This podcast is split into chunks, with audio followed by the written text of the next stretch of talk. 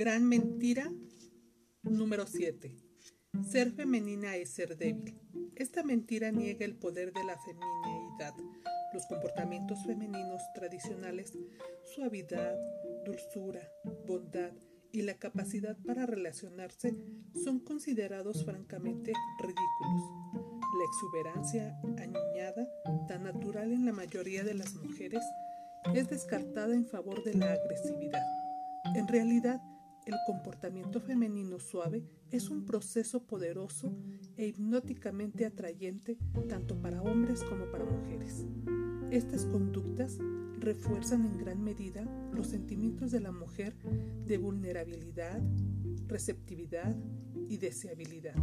Estos sentimientos, a su vez, inspiran altos niveles de devoción y protección a los hombres.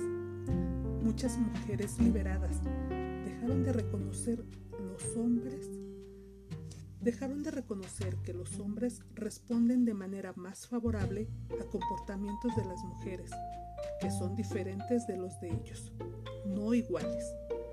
Las recién adquiridas habilidades masculinas de asertividad de la mujer moderna pueden tener resultados en el mercado, pero a menudo resultan ser negativas y destructivas, tanto para los hombres como para las mujeres, relaciones personales.